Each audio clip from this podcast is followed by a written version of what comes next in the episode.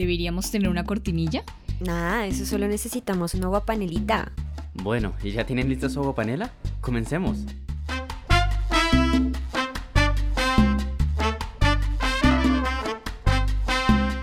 Bueno, ¿cómo me les va a todos? Eh, estamos una vez más aquí, sentados ante la mesita de agua panela. Hoy estoy con agua, sin panela, porque estoy seco, seco. Eh, Quesito, ¿te gustaría comentar qué, qué vamos a hacer el día de hoy? Estoy encantadísima de comentarles que este va a ser nuestro especial navideño, nuestro primer especial navideño. Y asimismo, a lo grande, también hemos, eh, tenemos una premisa y es que vamos a tener eh, nuestros primeros entrevistados en el programa. Entonces, el programa de hoy va a tratar acerca de la Navidad alrededor de Colombia y a lo largo de, de estos programas vamos a estar eh, hablando, charlando con agua panela, con tinto, con, con, lo que se sientan cómodos en cada lugar del punto del país en donde se encuentren, eh, acerca de cómo se vive la Navidad en diferentes partes y ver cómo toda esta perspectiva y este panorama con respecto a, a, fin de año. Y pues para no acaparar también todo, todo el espacio, todo el micrófono, podemos empezar. No sé si de pronto no, alguno de nuestros entrevistados quiera empezar presentándose. Bueno, no tengo lío. eh, hola a todos, me llamo Pulga, yo soy de Tumaco, tengo 22 años. Aquí recontento por estar con ustedes. Muchas gracias por la invitación. Eh, pues mucho gusto, mi nombre es Mario Morales, aquí sí me pre presento con mi nombre, yo soy de La Dorada Caldas, del departamento de Caldas, y pues estoy muy feliz de estar aquí acompañando a Quesito que me pidió, que me pidió esta entrevista. Entonces me parece interesante hablarles de todo. Perfecto. Listo. Muchas gracias a los, dos, a los dos primeros entrevistados. Y bueno, no sé si quieras mantener como ese orden para responder las preguntas. Eh, empecemos, no, no sé si nos quieran contar de pronto alguna anécdota navideña. Eh, a ver, como les dije, yo soy de Tumaco, Nariño, mm, pues es una región costera, son islas, así que de por sí todas las creencias, costumbres están ligadas al, como al mar, ¿no? Mar y río. Justo antes de que empiece diciembre o a primeros días de diciembre, casi todas las casas se pintan. Me gustaba muchísimo eso. Eh, me acuerdo que cuando estaba muy niño, la casa de mis abuelos las pintaban, la pintaban pues todita, todita. Y el barrio entero empezaba a pintar. El barrio era como de calles muy pequeñitas, con jardines grandes, y uno sentía ya el, el aroma de la pintura, ¿no? Entonces me acuerdo tanto que, que, que una vez pintaron la casa de, de, verde, las rejas de verde, y las casas de rosado, rosado, rosado, rosado, se repite bastante ese color. Pero en sí, en sí, la costumbre eh, más bonita era esa, que empezaban a pintar. Entonces la Navidad olía a pintura y hacían las figuritas en, las calles. Eh, y que, ah, pues mm, los cumpleaños de Tumaco son justamente el 30 de, de noviembre, así que se unía bastante eh, los, los cumpleaños con la Navidad. Y para celebrar los cumpleaños de, del pueblo ponían un palo encebado. No sé, bueno, si no saben, un palo encebado es una guadúa muy alta, muy larga. Y en la parte como final de la, de la guadúa ponen juguetes, ¿sí? Así que llegaban y pues el palo está todo lleno de grasa. Eh, la cuestión era que los niños tenían que subir, tenían pues que buscar el modo, ¿no? De con trapos subirse y llegar hasta el, hasta el final y coger los, los juguetes, los regalitos. Era eh, pintar esos palos con los colores Navidad, los rojo, verde y blanco, eh, y a empezar a hacer adornos, adornos de, en, ese, en ese palo. Era muy chévere porque, porque uno empezaba a sentir ya, ya la Navidad, ¿no? Todo el mundo ya estaba empezando a, a, ¿qué? Pues a alistarse, ya se acababa el colegio, así que estábamos todos pensando en, en qué momento va a llegar la Navidad. Qué bonito recuerdo, Carlos. Bueno, Mario, Me toca, ¿no? Cuéntanos. Sí, señor. Uy, pues en mi pueblo es muy parecido también esa, esa actividad de empezar a, a pintar, pero casi que las, las casas, las fachadas ni se tocan. Lo que empiezan a pintar son las calles y depende muchísimo de cada barrio. La particularidad que tiene mi pueblo es que hay ciertos barrios que sus calles literalmente de ancho tendrán máximo un metro. Ahí si acaso, ahí si acaso cabe una moto muy pocos carros pasan por ahí. Entonces la gente aprovecha eso y cierra las calles con un montón de decoraciones navideñas, pintan ahí mismo la- el asfalto o el alquitrán, lo pintan con alguna decoración, cogen chamizos de, de los árboles caídos o también los cortan. Y ahí mismo hacen como un, un mini arbolito de Navidad y lo sacan a la calle, lo, lo sacan, se queda toda la noche, eso es toda la noche, prenden las luces y ahí pues vuelven a, vuelven a, a apagar todo. Y claro, pues cu- cuando van a empezar a eso, cierran calles. eh, Es, es más, la movilidad Dorada se colapsa cerca del 4 o 5 de diciembre. ¿Por qué? Porque todo el mundo está cerrando calles, lo- los, ca- las camionetas o los carros casi no pueden pasar y, la, y es, cierta gente que se pone un poquito agresiva si intentan pasar a las malas. Entonces como que la gente prefiere buscar vías alternativas para, para movilizarse. Por eso mismo, porque empiezan a cerrar, a decorar y todo eso. Y obviamente pues la música, hasta los vecinos que se caen mal se dan abrazos y todo para nosotros abrir la entrada de la Navidad, pues empezamos el primero, el primero de diciembre con algo que decimos la arborada, que más o menos el, el 30 de noviembre a las 11 empiezan a reunirse la gente. Ahí uno tiene que ir con ropa cómoda y que no le tenga mucho cariño, porque probablemente termine untada de cualquier otra vaina menos de, de tranquilidad. Y se, y se inaugura la Navidad, harina, huevos, hasta basura. Se empieza a tirar por toda la hora en su, eh, eh, en su totalidad, pues la verdad están los barrios, los barrios pues más tradicionales, que es hasta donde yo vivo, que es el Cabrero y Sara López. Ahí se divide la variante que sería la autopista municipal para viajar a, Me- a Medellín, a municipios aledaños, Medellín, y por esa misma vía queda el barrio más popular de La Dorada, que son las ferias.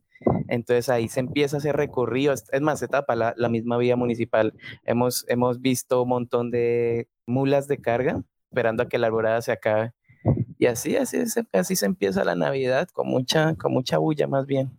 A mí me parece muy interesante en lo que ustedes contaron, me parece muy bonito en que cuando miran atrás y revisan eh, algo acerca de la Navidad o el fin de año, siempre co- como que lo más significativo son los espacios, como las calles, el barrio, lo que pasa en, en las calles y, y- y, digamos toda la historia que, que tienen los espacios para contar respecto a esos recuerdos. Entonces, me parece muy bonito y es algo que siento que es como una diferencia, pues ya es muy mm, desde mi propia subjetividad, porque pues yo soy de acá de la ciudad de Bogotá y toda la vida he vivido acá.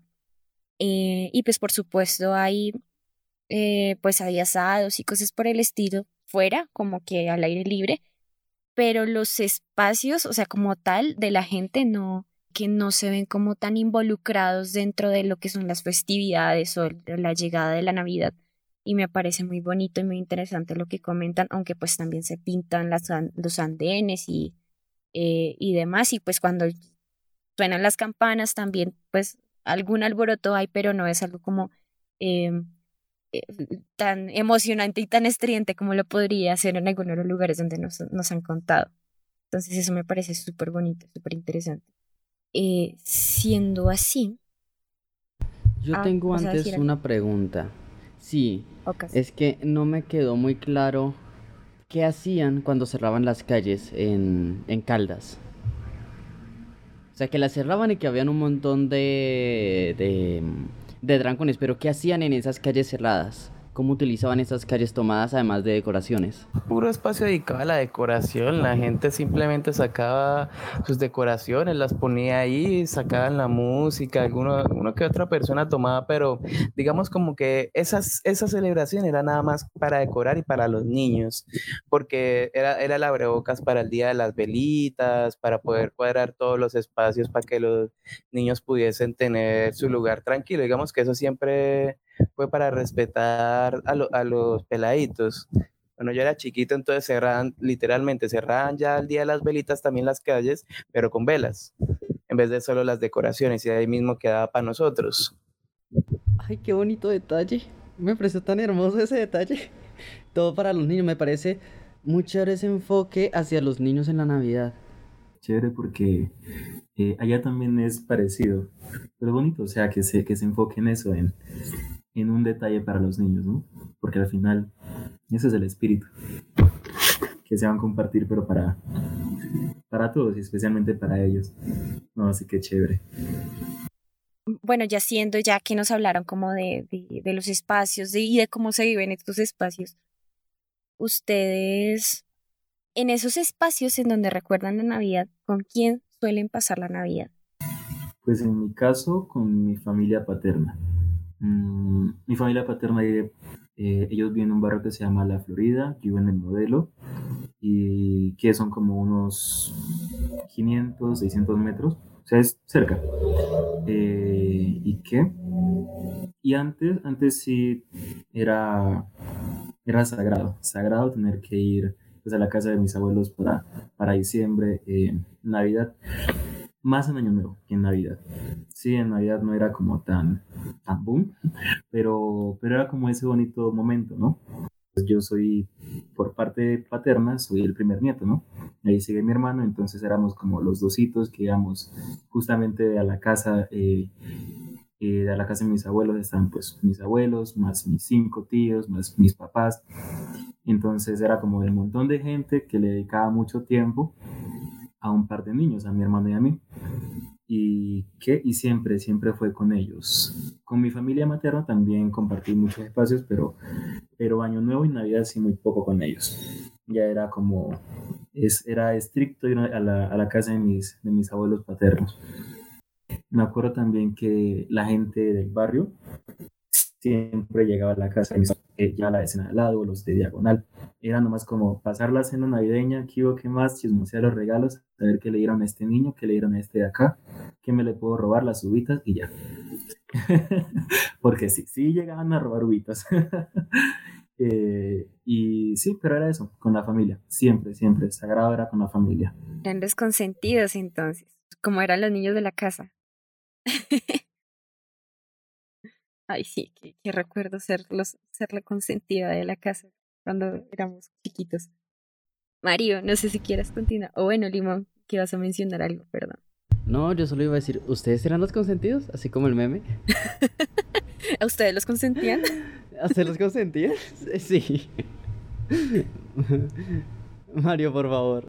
Sí, sí, sí. No, pues en mi caso siempre fue con mi familia materna porque al final la mayoría de la familia paterna, digamos que nunca, nunca, nunca quisieron como mezclarse con la mía, la de mi mamá. Entonces al final como mi, abueli, mi abuelita paterna pues vive en, en un municipio aledaño a Puerto Boyacá que se llama El Marfil. Entonces casi ya ni venía. Aparte pues prefería estar prefería estar en el lugar de sepulto de mi papá, entonces ella siempre, desde que tengo uso de la memoria, se, ha pasado, se la ha pasado todas las festividades allá. Y no, pues siempre la familia materna, mis tíos, mi mamá, mi abuela, mi abuelito, siempre ahí, nos, pues de pequeños normalmente estaban todos. A veces, no, mentira, sí, mis tíos escapaban del ejército para venir a, a las festividades con nosotros escapaban cinco o seis días hasta el 31, hasta el 2 de enero para pasarla con todos nosotros. Se encargaban, pues a veces, ¿no? Se encargaban de pescar la cena o si querían, no sé, un chivo, pues iban con